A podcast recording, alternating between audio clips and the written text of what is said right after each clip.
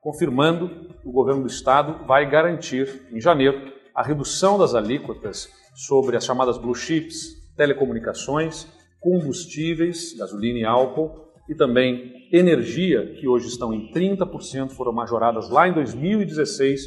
O governo do estado não vai renovar estas alíquotas majoradas e, portanto, o Rio Grande do Sul vai ver a redução acontecer de fato no bolso do cidadão a partir de 2022 alta no preço dos combustíveis e do gás de cozinha, orçamento familiar pressionado e uma disputa de narrativa que até o momento foi incapaz de mudar a realidade. Eu não sou dado à demagogia.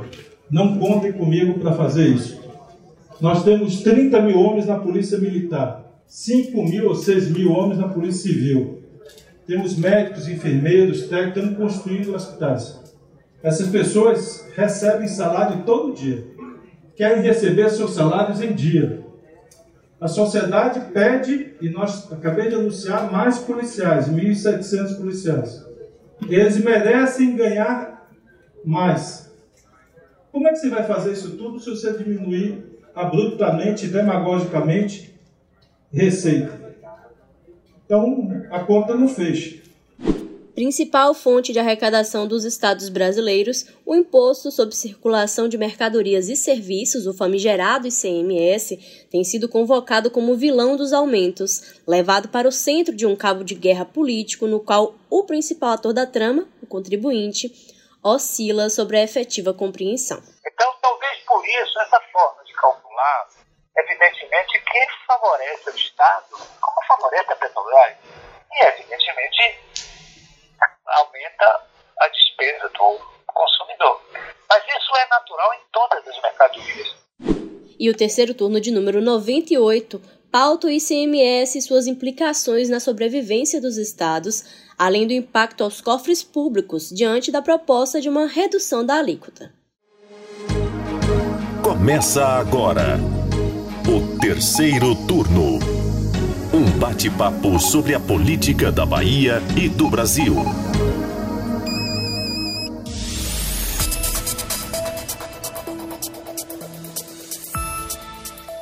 Eu sou Jade Coelho e integram comigo a bancada virtual na gravação remota do podcast de política do Bahia Notícias, os repórteres do site Mari Leal. Oi, oi, meu povo. E Gabriel Lopes. Olá a todos que acompanham o terceiro turno. Bom, os brasileiros estão pagando cada vez mais para encher o tanque do carro e em algumas cidades o preço médio da gasolina já chegou a bater a marca de R$ 7,00, sendo um dos principais puxadores da inflação nesse ano de 2021. Altas semelhantes também têm sido observadas no preço do diesel e do gás de cozinha. E o preço final desses produtos virou motivo de embate entre o presidente da República, Jair Bolsonaro, e os governadores, desembocando no agora tão falado ICMS. Mas do que a gente está falando quando repete ICMS? De onde vem? Do que se alimenta? Pra gente não perder a oportunidade de um meme, de uma piada. Então, Mari, por favor, explica pra gente. então, dona Jade Coelho, vamos lá. E eu vou aqui tentar facilitar algo que na origem já parece ser pensado para o não entendimento, né? O ICMS é o imposto sobre circulação de mercadorias e serviços, podendo aí ser traduzido como a principal fonte de recurso dos estados, podendo também ser traduzido como o imposto que incide sobre compra e venda de mercadorias e serviços no básico, da forma mais básica aí. E para a gente começar já com um pouco de história, antes da Constituição de 1988, que é a Constituição vigente né, atualmente, esse tributo era chamado de ICM e dava competência aos estados para instituir imposto sobre circulação de mercadorias realizadas por produtores, industriais ou comerciantes. E só a partir da Constituição, dessa nova Constituição, é que virou ICMS. E aí agregou tributos a serviços como transporte interestadual e intermunicipal e comunicação.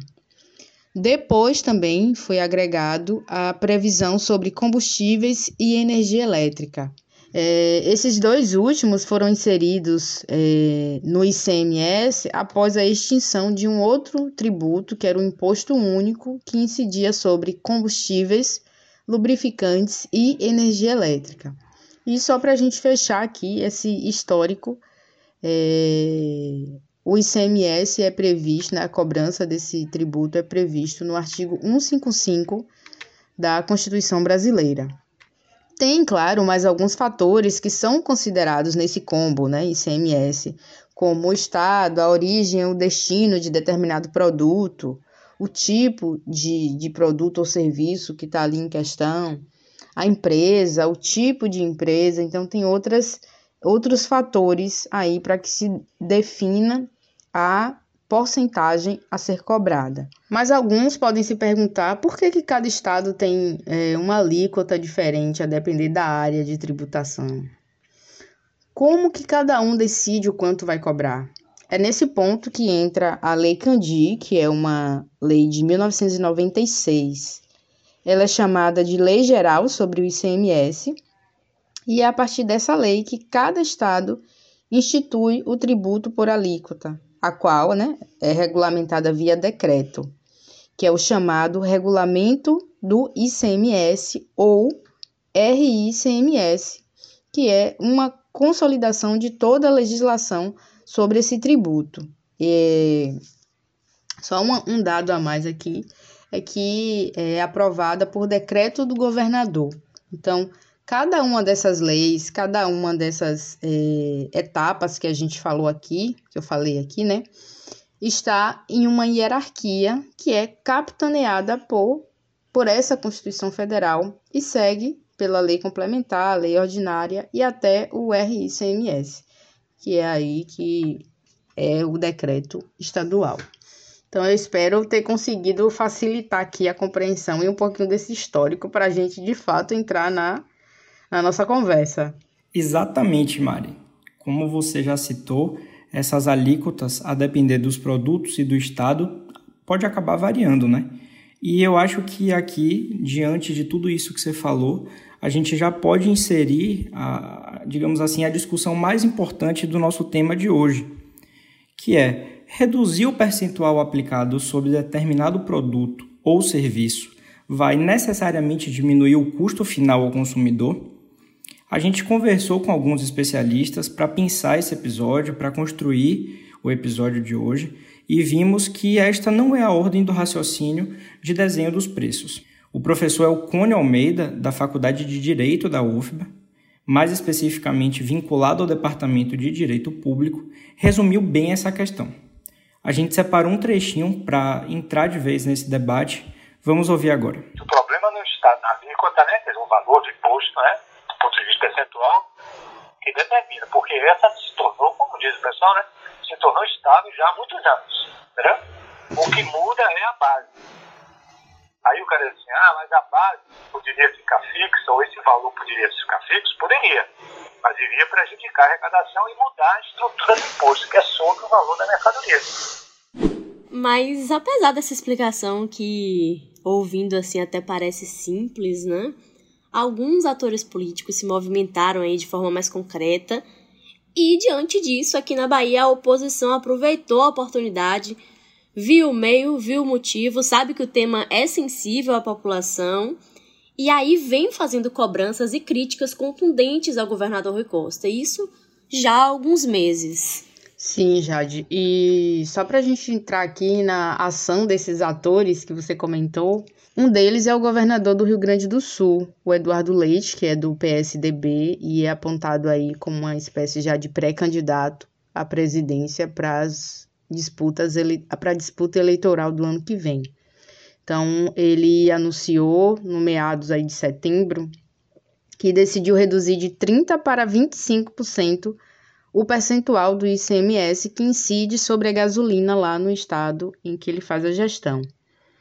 E ele foi bastante criticado por outros gestores, chegou a ser acusado de ceder às pressões do presidente Jair Bolsonaro, que é quem usa, né, quem comumente usa esse discurso de jogar no colo dos governadores e do ICMS a responsabilidade pelo alto custo dos combustíveis. E é assim que tem se dado esse cabo de guerra que a gente comentou no início do, do episódio. Então, de um lado, a gente tem Bolsonaro e os apoiadores que miram ali no ICMS, mas para, na verdade, é, atacar os governadores, enquanto esses gestores, secretários da Fazenda, né, deputados e outros atores atrelam as altas como, como consequência da política de preços da Petrobras, que, vinculada, vinculada à variação do dólar e à consequente desvalorização do real, tem pressionado internamente com esses sucessivos aumentos. A Petrobras, só para a gente não perder de vista, adotou essa nova política em 2016, já no governo do Michel Temer. No entanto, as condições econômicas internas e globa globais, né, de um modo geral, não são mais as mesmas e os custos têm feito o brasileiro sofrer aí na ponta dessa cadeia. Trazendo agora um pouco aqui para a realidade da Bahia, né? Eu queria ainda falar da oposição, que aproveitou essa deixa, né, para cobrar a ação semelhante aqui do governador Rui Costa. Então, assim que Eduardo Leite anunciou lá, o pessoal aqui resolveu cobrar também, principalmente os correligionários do governador do Rio Grande do Sul, né, os tucanos, o pessoal do PSDB. A começar aí pelo deputado federal Adolfo Viana, que é o presidente do PSDB aqui na Bahia, que sugeriu que o Rui Costa avalie adotar as medidas aqui, né? com o argumento de que, nas palavras dele, tá? Medidas boas merecem ser avaliadas e, se possível, replicadas, independente da coloração partidária. E teve também o deputado estadual Tiago Correia, também do PSDB, que protocolou na ALBA um projeto de indicação ao governo do estado, propondo também a redução do percentual aplicado aqui. E aí, Antes da gente continuar falando dessa questão da Alba, eu só queria acrescentar uma coisa aqui que eu acho que é importante. No que se refere aos derivados do petróleo, incide sobre a gasolina a alíquota de 28% sobre o valor de venda aqui na Bahia, 18% sobre o valor do diesel e 12% sobre o gás de cozinha. E a porcentagem aplicada é a mesma, independente do valor de mercado dos produtos. Então, o que vai influenciar de verdade seria aí, por exemplo, no caso da gasolina, o barril do petróleo que é em dólar, que a gente sabe que está aí nas alturas neste momento. Mas, enfim, sigamos. Muito pertinente seu comentário, Jade. E você citou há pouco é, a proposição de Tiago Correa, e voltando um pouquinho para isso, o que a gente pode dizer é que não foi bem recebido. No plenário da Assembleia Legislativa, propriamente dito, foram diversos embates e a repetição desses discursos. A gente tem uma setorista competentíssima aqui, Mari, mas eu também estou de olho, tenho acompanhado. O líder governista, deputado Rosenberg Pinto, chegou a dizer que o governador do Rio Grande do Sul conseguiu fazer isso porque funciona como uma espécie de compensação por já há muito tempo trabalhar com a alíquota das mais altas aplicadas no país. Diferente do que a gente vê aqui na Bahia, que mantém o mesmo percentual há muitos anos. É, eu acho importante aqui a gente fazer um parêntese também, Gabriel, e ressaltar que o preço das alíquotas do ICMS da gasolina é, é, de fato definido por cada estado, ok. Na Bahia, como a gente já disse, ela é de 28%, só que nós, ao contrário do que algumas pessoas que espalham desinformação por aí dizem, nós não temos o maior percentual. A alíquota aqui é menor do que o registrado em 14 outros estados, segundo o Valor Econômico, que é um veículo especializado em economia, que é bem setorizado. E até pouco tempo atrás, né, com o Rio Grande do Sul, eram 15 estados com esse percentual maior do que a Bahia. E aí, atualmente, o Rio de Janeiro é o lugar que tem o maior valor, né, o maior percentual, que é de 34%. Pois é, são números que ajudam a gente a entender melhor esse cenário e aqui na nossa realidade, Rui Costa reagiu a tudo isso com um não soldado à demagogia. Se recentemente você falou das aspas de Rui Costa, das coletivas de Rui Costa, acho que foi na semana passada, que sempre rende títulos bons, sempre rende aspas boas. Pois é, temos mais um aí, não soldado à demagogia, foi o que disse o governador. Rui argumentou que a conta não fecha se o Estado reduzir abruptamente e demagogicamente a receita. Abre aspas. Do mesmo jeito que nós não aumentamos um real o tributo, nós não faremos demagogia de reduzir, avisou o governador em um tom mais duro. Ainda de acordo com o gestor, depois outro governador entra, vai atrasar salário e vai dizer que a culpa é daquele responsável que quis ser candidato à presidência, ao Senado ou a vereador e reduziu a receita e agora nós estamos com um buraco e não consegue pagar a folha. Fecha aspas. Mais uma declaração aí para o nosso livrinho de declarações do governador Rui Costa Jade. Mas eu não estou dizendo, gente, Rui sempre nos dando boas aspas. Mas é porque assim, o ICMS, a oposição tá mesmo pegando no pé dele. Bolsonaro sempre que pode alfineta, né? Não só ele, não diretamente ele, mas os governadores. Então ele sente ali também, porque sabe que faz oposição a Bolsonaro e que é ali um alvo de Bolsonaro. Então é isso. Pedra no sapato do governador Rui Costa. Então vamos chamar aqui mais um trechinho da nossa conversa com o professor Elcônio. É que hoje o setor de combustível é um dos setores mais importantes em termos de arrecadação para o Estado. E se houver modificação nessa cobrança, até mesmo uma simples redução, isso pode, pode causar problemas em relação ao gasto público, né? Não é só baixar o valor do imposto, assim, não, agora não vai ser mais 20%, agora vai ser 17%. Ora, esses 9 pontos percentuais que o Estado perde, ele deixa de investir também né, em educação, saúde, segurança. Aqui na Bahia, governador poderia fazer o mesmo? Poderia só que haveria prejuízo para os próprios baianos de uma maneira geral, principalmente aqueles que dependem da escola pública, aquele que depende do transporte público, aquele que depende da segurança, etc. Não sei se o raciocínio está evidente que conseguiria, mas isso é uma opção política, é claro que é uma opção política. Você investir menos ou mais numa determinada política pública é opção daquele que eventualmente está no poder é o caso do governador, é o caso do prefeito, é o caso do, do presidente. Agora, é possível sim. Agora, eu acho que jamais o governador daqui no Nordeste, principalmente, cuja carência é muito grande de recurso público, toparia entrar numa história dessa de reduzir a alíquota tal. E ainda nesse assunto, o nosso colega de site, né, o repórter de municípios Francis Juliano, é, um dia desse, há pouco tempo, também conversou com o presidente do Instituto dos Auditores Fiscais da Bahia, Marcos Carneiro, que pontuou muitas coisas interessantes.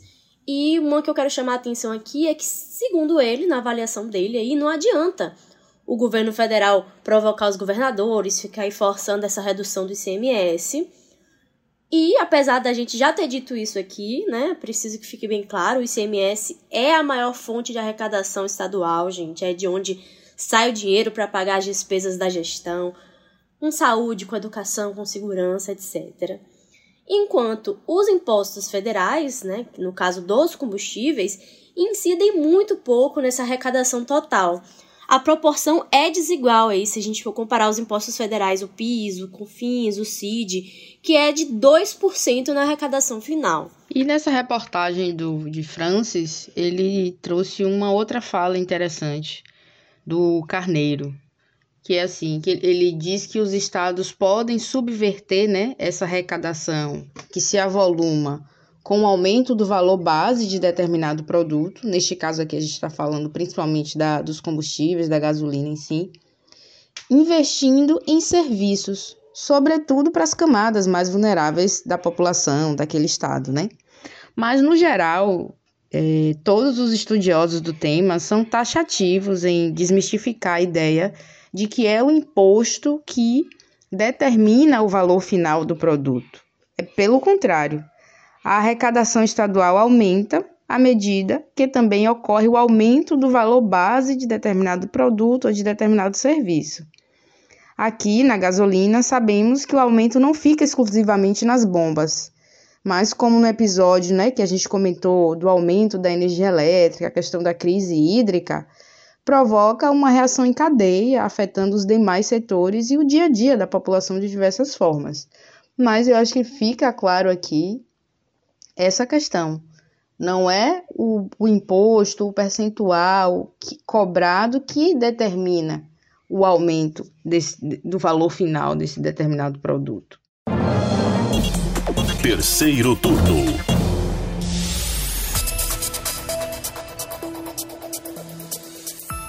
E assim a gente vai finalizando mais uma edição do terceiro turno.